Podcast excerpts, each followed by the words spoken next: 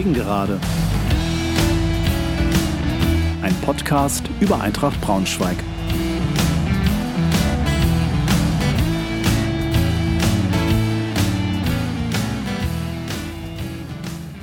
Hallo und herzlich willkommen zur 80. Folge der Gegengerade.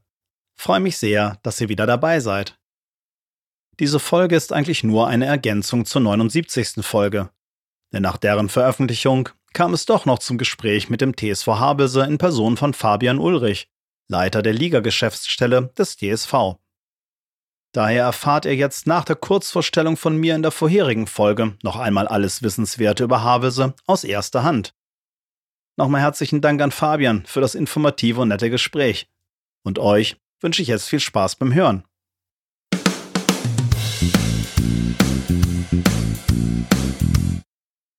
Heute bei mir zu Gast im Vorfeld der Partie TSV Havelse gegen Eintracht am Sonntag, den 24.10. um 14 Uhr, ist Fabian Ulrich, Leiter der Liga-Geschäftsstelle bei Havelse. Grüß dich, Fabian. Schön, dass du dabei bist. Hallo. Hallo Fabian, es ist äh, gute Tradition, dass sich mein Gast einmal selber vorstellt. Ähm, wer bist du? Was machst du? Wie lange bist du schon dabei? Und ähm, wieso eigentlich der TSV Havelse? Ja, ich bin Fabian Ulrich, bin 23 Jahre alt, bin jetzt seit knapp äh, zwei Jahren im TSV Havelse, bin da verantwortlich für die Bereiche Marketing, Sponsoring und Ticketing. Wie du schon gesagt hast, eine Geschäftsstelle. Ja, und warum der TSV? Das ist eine sehr gute Frage. Das kam damals mal über einen Praktikumsplatz tatsächlich, über viele Ecken, über meine Hochschule quasi. Ja, hat mir dann so gut gefallen, dass nach meinem, pra nach meinem Praktikum quasi eine Stelle frei wurde, die äh, von meinem Vorgänger quasi ja, da wurde mir die Stelle angeboten, seitdem in Teilzeit quasi begonnen und mit dem ähm, ja, Aufstieg in die dritte Liga hat das Abenteuer dann seinen Lauf genommen und seitdem in Vollzeit auf der Geschäftsstelle. Hat dann alles mal Fahrt aufgenommen, genau. Wir gucken mal kurz zurück. Die, der Aufstieg war ja nicht so ein, ich sag mal, normaler, gewöhnlicher Aufstieg, sondern war ja quasi eingebettet in die Corona-Pandemie. Da wurde die Saison abgebrochen. Dann gab es noch ein bisschen Diskussionen, ähm, wie wird eigentlich jetzt ein Aufsteiger bestimmt. Gab es dann noch ein paar Proteste aus äh, meiner Heimatstadt, nämlich Oldenburg, da wo ich gerade wohne. Ähm, wurde aber trotzdem dann gegen Schweinfurt ähm, nochmal bestimmt für die Aufstiegsspiele. Kannst du nochmal ganz kurz die Saison ein bisschen zusammenfassen, wie die für, für dich war, wie du die so erlebt hast und was da alles passiert ist? Ja, also grundsätzlich muss man sagen, dass wir, glaube ich, in dem einen Jahr alles mitgenommen haben, was man eigentlich machen kann. Ich habe mit Jan Zimmermann, unserem ehemaligen Trainer, der jetzt bei 96 ähm, aktiv ist, auch mal drüber gesprochen gehabt. Vor ein paar Wochen haben wir auch gesagt, zurückblickend haben wir in dem Jahr eigentlich alles erlebt, was man erleben konnte. Mhm. Wir haben angefangen, ähm, das nachgeholte Niedersachsen-Pokalfinale gegen ähm, Schwarz-Weiß Reden gewinnen wir relativ deutlich, ziehen damit in den DFB-Pokal ein. Ähm, dürfen dann aufgrund von Corona nicht zu Hause spielen, beziehungsweise das hätte für uns gar keinen Sinn gemacht, zu Hause zu spielen. Fahren dann in der ersten nach Mainz, verkaufen uns auch wirklich sehr gut, unterliegen dann am Ende aber und ähm, starten dann aber wirklich, wirklich sehr, sehr gut ähm, in die Regionalliga Nord, weil es ja auch aufgrund von Corona zwei Staffeln gab, ähm, quasi in dieses Vorrundensystem mhm. und sind da dann ähm, nach neun gespielten Spielen Tabellenzweiter äh, hinter Werder Bremen 2 wo man dann sagen muss, irgendwann war abzusehen aufgrund der Inzidenzwerte, dass es wahrscheinlich eine Unterbrechung geben wird. Wir durften dann aber relativ zügig wieder aufgrund unseres Hygienekonzeptes und ähm, der guten Behördenzusammenarbeit, nenne ich es mal, ähm, auch wieder relativ zeitnah trainieren. Allerdings war dann irgendwann klar, was mit Pflichtspielen ist, weiß keiner. Und dann äh, lief die Zeit quasi immer weiter weg wir haben zwar trainiert, aber keiner wusste so wirklich, worauf und wohin. Mhm. Haben uns dann aber dafür entschieden, die Lizenz für die dritte Liga einzureichen, wo wir gesagt haben, wenn wir es schaffen und wenn wir nochmal spielen, ist die Chance wahrscheinlich nie so groß wie dieses Jahr. Und so kam es ja dann auch. Und irgendwann, wie du so schön angesprochen hast, ähm, war dann die Entscheidung klar. Man hatte ja schon ein bisschen was munkeln hören, dass Werder 2 nicht melden wird. Weiche Flensburg wussten wir, wird auch nicht melden für die dritte Liga. Also blieben nur wir und Oldenburg quasi über. Und äh, da wir nach Quotientenregelung vorm VfB Oldenburg standen, war uns eigentlich schon klar, dass wir wahrscheinlich diesen Platz in der Relegation bekommen wollten. Das Problem war nur, was man erwartet oder was man ähm, quasi denkt, ist das eine. Bis man die Bestätigung hat, ist das andere. Und mhm. da gibt es schon die eine, andere Tage, wo wir gegrübelt haben, wann kommt die Entscheidung, wann können wir mit der Relegation planen. Wobei ich da auch mal der Mannschaft ein Riesenkompliment machen muss. Also was die da abgerissen hat in dem halben Jahr, also im Training auf, die haben gearbeitet, wirklich unglaublich. Und auch, wir durften ja dann Testspiele machen, auch oftmals auswärts nur ähm, in anderen Bundesländern wie Sachsen-Anhalt, wie Sachsen. Aber was die Jungs da auch in den Testspielen geleistet haben, wirklich große, große Klasse. Und da hat man eigentlich schon gemerkt, ja, es ist eine besondere Mannschaft dieses Jahr und da könnte auch was draus passieren. Und als dann die Bestätigung kam mit den beiden Relegationsspielen, wusste man, okay, wir sind zwar Außenseiter auf dem Papier, das hat uns auch immer jeder wieder erzählt. Mhm. Wir fahren mal nach Schweinfurt und gucken, was da passiert. Und ich glaube, so diese absolute Euphorie ist dann damit ausgebrochen, als unser Kapitän Tobias Völzer dann in der 93. Minute den Freistoß reingeschossen hat. Mhm. Also das wird, war, glaube ich, Moment, da kriege ich heute noch Gänsehaut von, wenn ich davon erzähle. Und ähm, ja, die Woche war schon speziell vor dem Rückspiel. Also da, man musste sich immer so ein bisschen kneifen. Ja, man führt mit einem Tor, aber es kann noch alles passieren. Aber wenn es gut geht, bist du in sieben Tagen Drittligist. Und das war so eine Sache, dass mh, hm, auch alle anderen Ehrenamtlichen im Verein oder die Spieler alle gesagt, ja, man müssen noch hart arbeiten, aber es ist nur noch ein Schritt. Ja, und der wurde dann zum Glück auch noch gegangen im eigenen Stadion, wo ich sagen muss, Kevin Schumacher, ein großes Kompliment. Was ein Sonntagsschuss an dem Tag. Ja. Und das Rückspiel war eher relativ knapp. Da hat Schweinfurt eigentlich ziemlich aufgedreht. Ne? Also der, ja, der, genau. Führungs-, der Führungstreffer oder dann Siegtreffer war es ja auch am Ende, der fiel eher so ein bisschen aus dem Nichts. Ne? Ja, das muss man sagen. Also ich glaube, nach den ersten 30 Minuten hätte es auch gut und gerne 4-0 für Schweinfurt stehen können. Und ich, ich erinnere mich noch, ich stand neben unserem Stadionsprecher und war wirklich mit den Nerven relativ am Ende zu dem Zeitpunkt. Und er meinte nur zu mir, Fabian, spann dich, wir gewinnen heute. Und dann sage ich, wie kannst du das denn sagen nach den 30 Minuten, sagt er, weil sie kein Tor geschossen haben. Und zwei Minuten später gehen wir 1 0 in Führung und er guckt mich nur an. Ich sage, ja, vielleicht hast du heute recht. Sehr schön. Aber war aber schon sehr beeindruckend auf jeden Fall. Und dann, ja, als der Abpfiff kam, kannte auch der Jubel keine Grenzen mehr. Also da mhm. wurde dann die Nacht auch mal zum Tage gemacht. Ich wollte gerade sagen, was war los in Garbsen?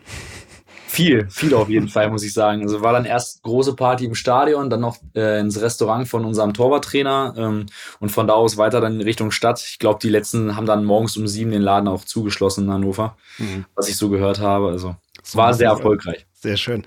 Ihr habt ja ein Weilchen auf diesen Aufstieg hingearbeitet, wobei ihr ja, was viele vielleicht gar nicht wissen, ähm, 30 Jahre davor sogar mal in der zweiten Liga gespielt habt. Ja, das ist richtig, genau. Ähm, das Jahr 1990, 1991 hat es der Verein schon mal, ich nenne es mal den Profifußball geschafft und durfte mal ein Jahr äh, dieses Erlebnis und dieses Abenteuer mitmachen. Damals auch noch gegen Mannschaften wie Schalke 04. Das, dann auch, das war noch vor meiner Geburt tatsächlich, wo ich mir das dann mal durchgelesen habe, war auch schon beeindruckend, was da für Vereine damals dabei waren in der zweiten Liga. Mhm. Weil da war eigentlich auch klar, da waren wir so wie das gallische Dorf in der Liga, haben das ein Jahr mitgenommen. Aber es war ein kurzer Ausflug leider. Und wie gesagt, 30 Jahre mussten wir warten auf den Profifußball. Und jetzt sind wir wieder da. Mhm. Fabian, wie habt ihr euch denn also nicht nur sportlich, sondern auch als Verein auf die dritte Liga vorbereitet? Denn das ist ja schon noch mal ein bisschen anderer Schnack. Ich weiß noch, ich habe ähm, mit Victoria Berlin gesprochen, die ja ähm, anders als ihr, aber auch ähm, sich auf die dritte Liga vorbereiten mussten, die das eigentlich so ein bisschen von langer Hand schon alles geplant hatten, weil die wussten, da müssen wir Strukturen ändern, ähm, da müssen wir mehr Leute einstellen, dann brauchen wir einfach, einfach mehr Man- oder auch Woman-Power. Ähm, ist das bei euch so ähnlich abgelaufen oder musste das eher schnell gehen?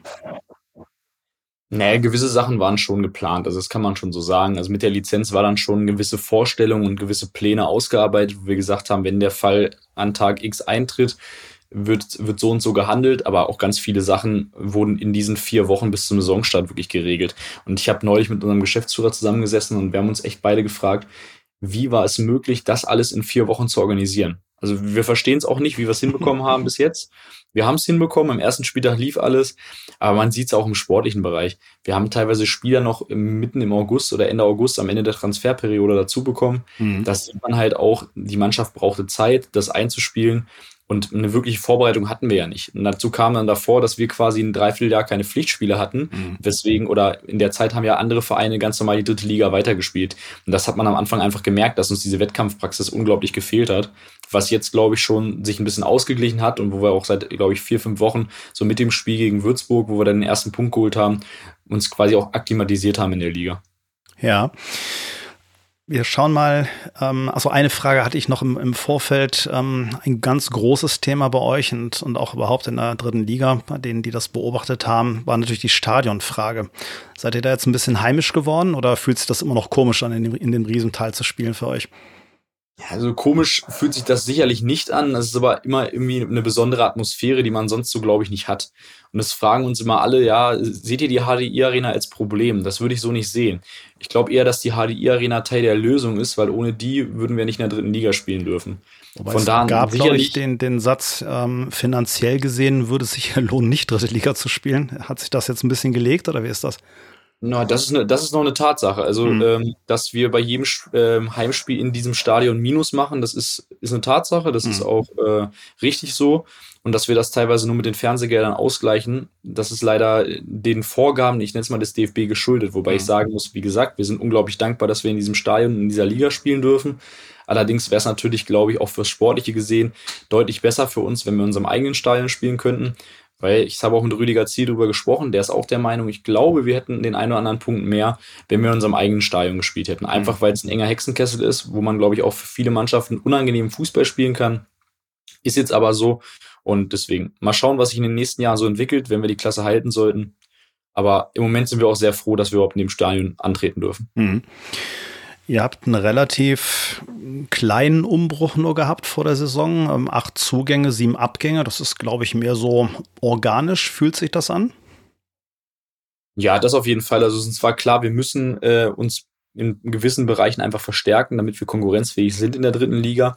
Es war aber von Anfang an auch die Devise, mit den Spielern, die wirklich den Kern der Aufstiegsmannschaft gebildet haben, wollen wir auch weitergehen, weil die haben es sich erarbeitet, also wollen wir auch diese Spieler belohnen.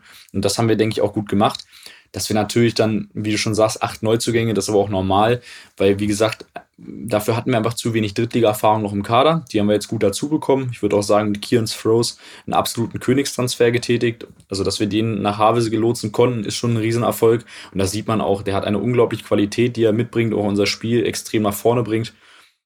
Und ich denke, dass wir jetzt so ganz gut aufgestellt sind, einfach weil wir auch nicht die Möglichkeiten haben, wie andere Vereine da äh, 20 neue Spieler zu kaufen. Mhm.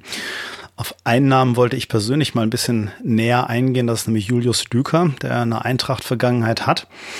Ähm, weiß gar nicht, ob das so bekannt ist in Havelse. Der ähm, hat so einen kleinen Legendenstatus, weil er in der ersten Drittligasaison nach dem Abstieg, der kam ja ähm, als Laie vom, vom FC Paderborn, ähm, hat, da haben wir gegen Abstieg gespielt, relativ lange. Also das war, war am Ende noch um ein Tor in der Liga geblieben. Ähm, einer, der dazu kräftig beigetragen hatte, war nämlich Julius Düker, weil der in drei Heimspielen hintereinander ähm, in der Nachspielzeit einen Ausgleich geschossen hat.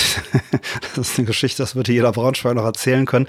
Ähm, wie seid ihr zu dem gekommen und wie hat er sich bei euch entwickelt?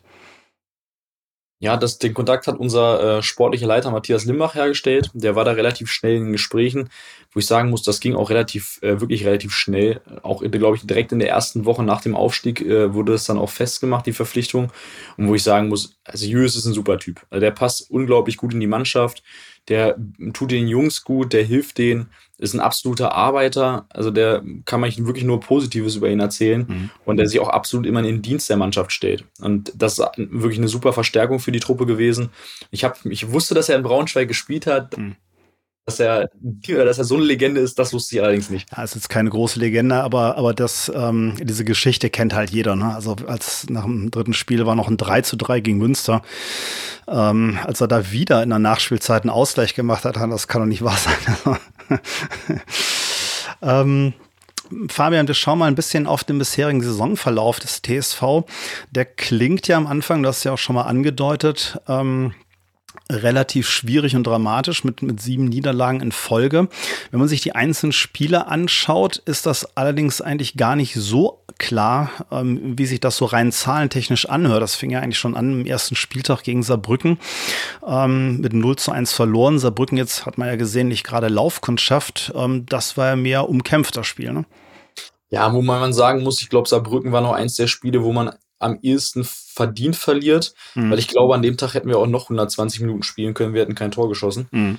Ähm, da gab es deutlich andere Spiele, aber man muss schon sagen, also wie du schon drauf angespielt hast, die ersten sieben Spieltage, ich glaube, auf den Rekord hätten wir gut und gerne verzichten können, dass wir da als äh, schlechtester Starter in die dritte Liga eingehen. Mhm.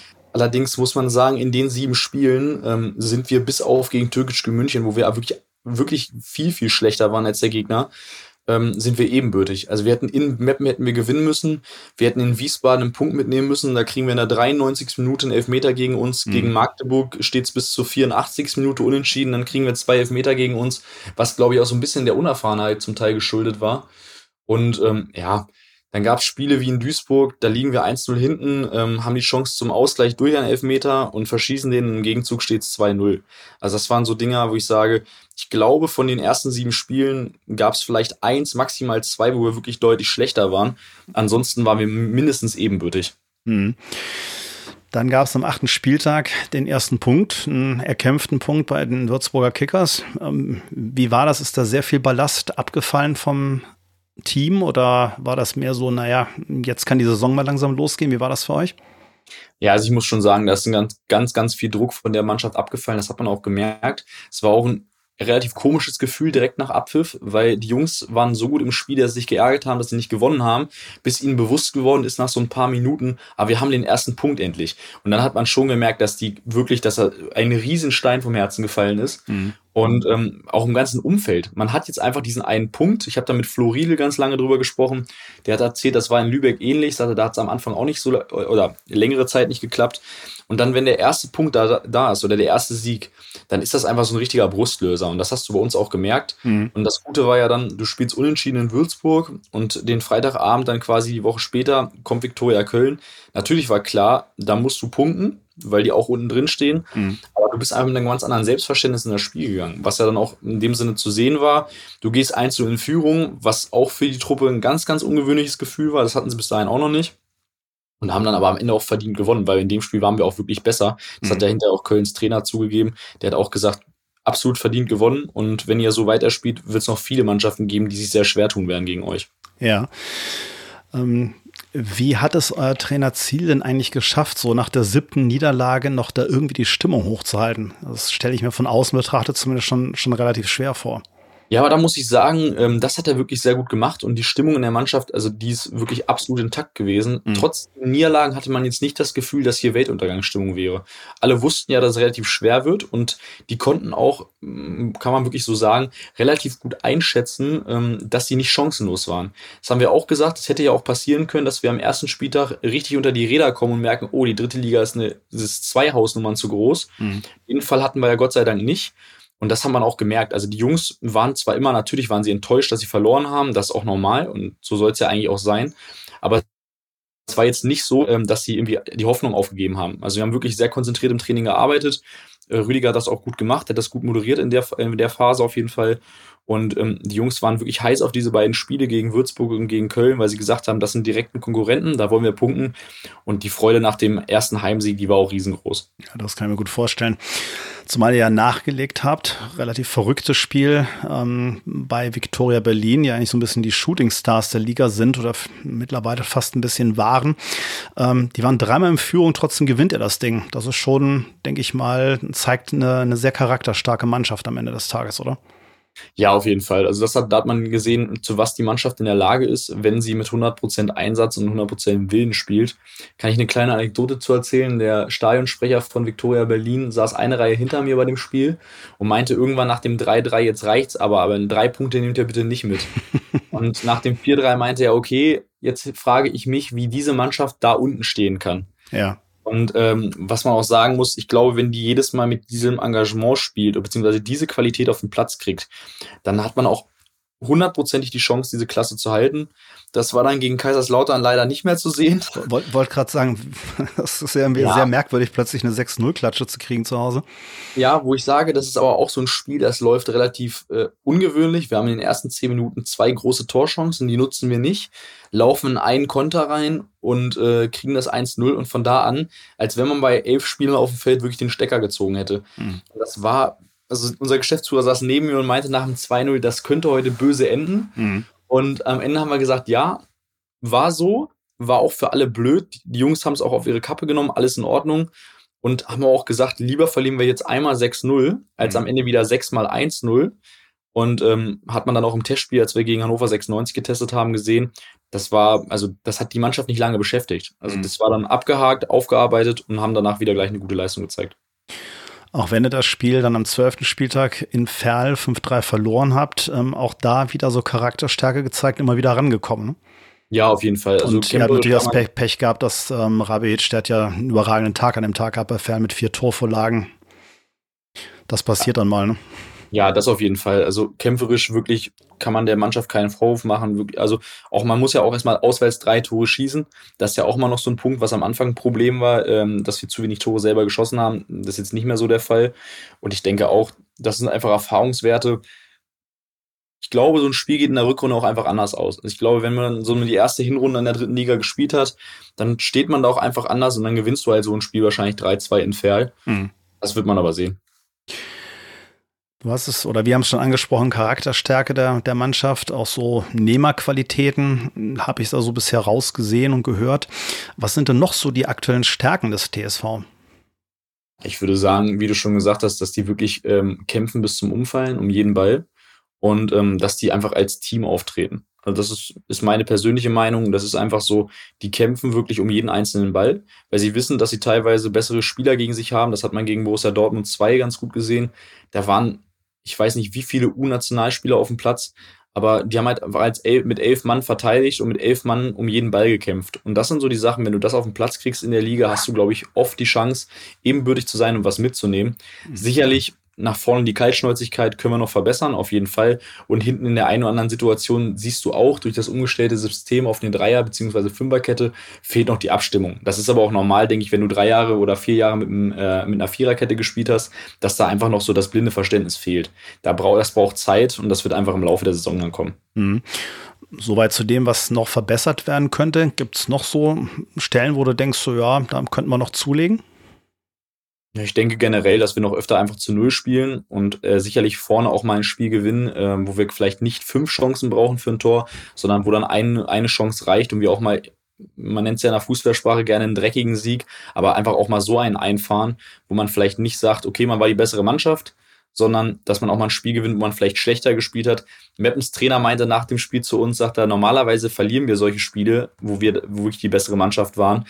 Sagt er, aber das ist halt die Abgezocktheit. Wenn man die hat, dann gewinnt man auch Spiele, wo man schlechter ist.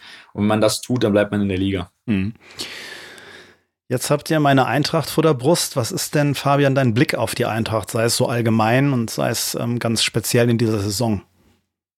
Also ich muss sagen, Eintracht Braunschweig verfolgt man natürlich, einfach weil es hier aus der Nähe ist. Mhm. Ähm, auch wenn ich aus der Region Hannover komme, ähm, ich war nie der große, der, oder der, der nie ein großes Problem mit Eintracht Braunschweig hatte. Das liegt aber, glaube ich, daran, dass ich jetzt nicht der absolute Hannover 96-Fan bin. Ähm, grundsätzlich. Macht dich schon mal sympathisch. ja, das ist einfach so. Deshalb, ich habe viele äh, Hannover-Fans in meinem Freundeskreis, aber ich sage auch immer, ich habe weder gegen Braunschweig was noch gegen Hannover. Mhm. Ähm, und ich habe es verfolgt, auch wo ihr das Jahr in der ersten Liga gespielt habt, fand ich eine sehr, sehr interessante Mannschaft, interessanten Fußball, den sie gespielt haben. Oder auch das Jahr jetzt in der zweiten Liga regelmäßig verfolgt. Ich denke, die Mannschaft hat absolut das Zeug dazu, um einen Aufstieg mitzuspielen. Hat man jetzt auch gegen Borussia Dortmund auf einmal gesehen. Die Leistung spricht für sich diese junge Mannschaft von Borussia Dortmund muss man erstmal so schlagen und auch, ich nenne es mal, so dominieren. Das ist schon so eine Sache, wo ich sage, ich glaube, ähm, da ist viel möglich, wenn man weiter so arbeitet. Hm.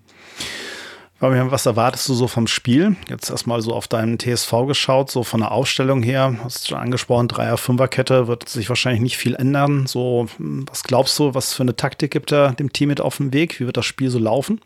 Ich denke schon, dass er an seinem System festhalten wird. Ähm, zur Aufstellung ist es immer eine gute Frage. Normalerweise hat er ja seinem Stammpersonal bisher vertraut. Ich gehe davon aus, dass er das auch weiterhin tun wird.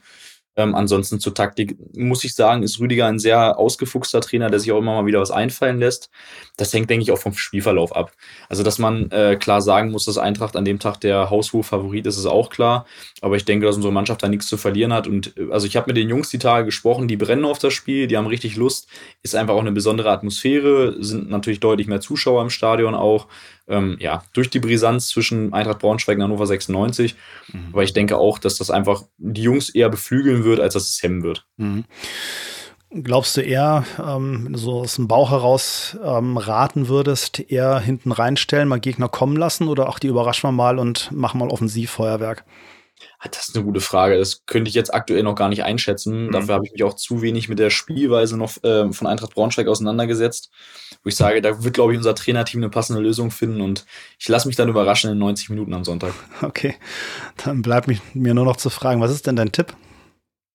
Ja, ich bin mal, ich bin mal Optimist und sage, wir gewinnen ganz knapp 2-1, auch wenn vielleicht Braunschweig die bessere Mannschaft ist an dem Tag, aber wie ich ja schon gesagt habe, man muss auch mal Spiele gewinnen, wo man die schlechtere Mannschaft ist.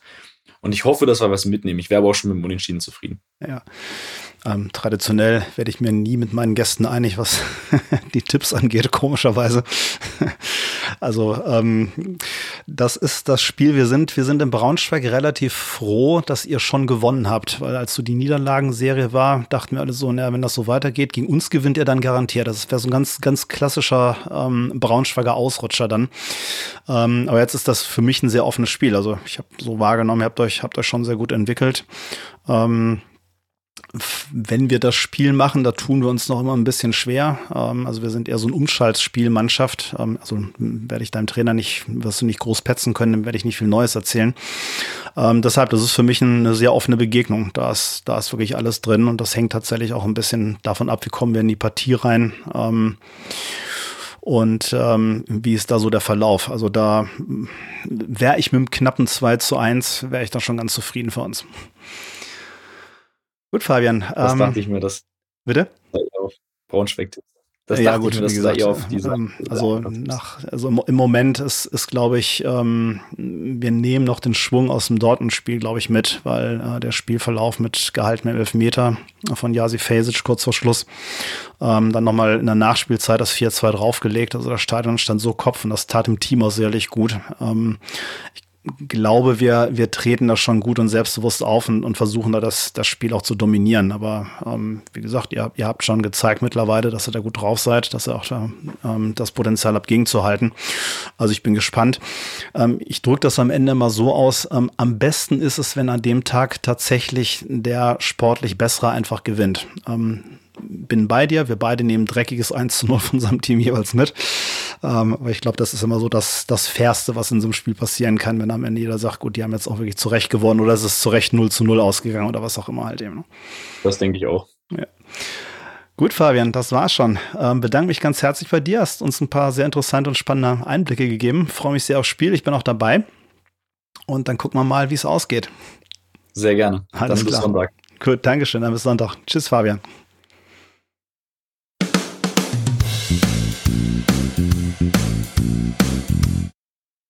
Das war's auch schon wieder für heute.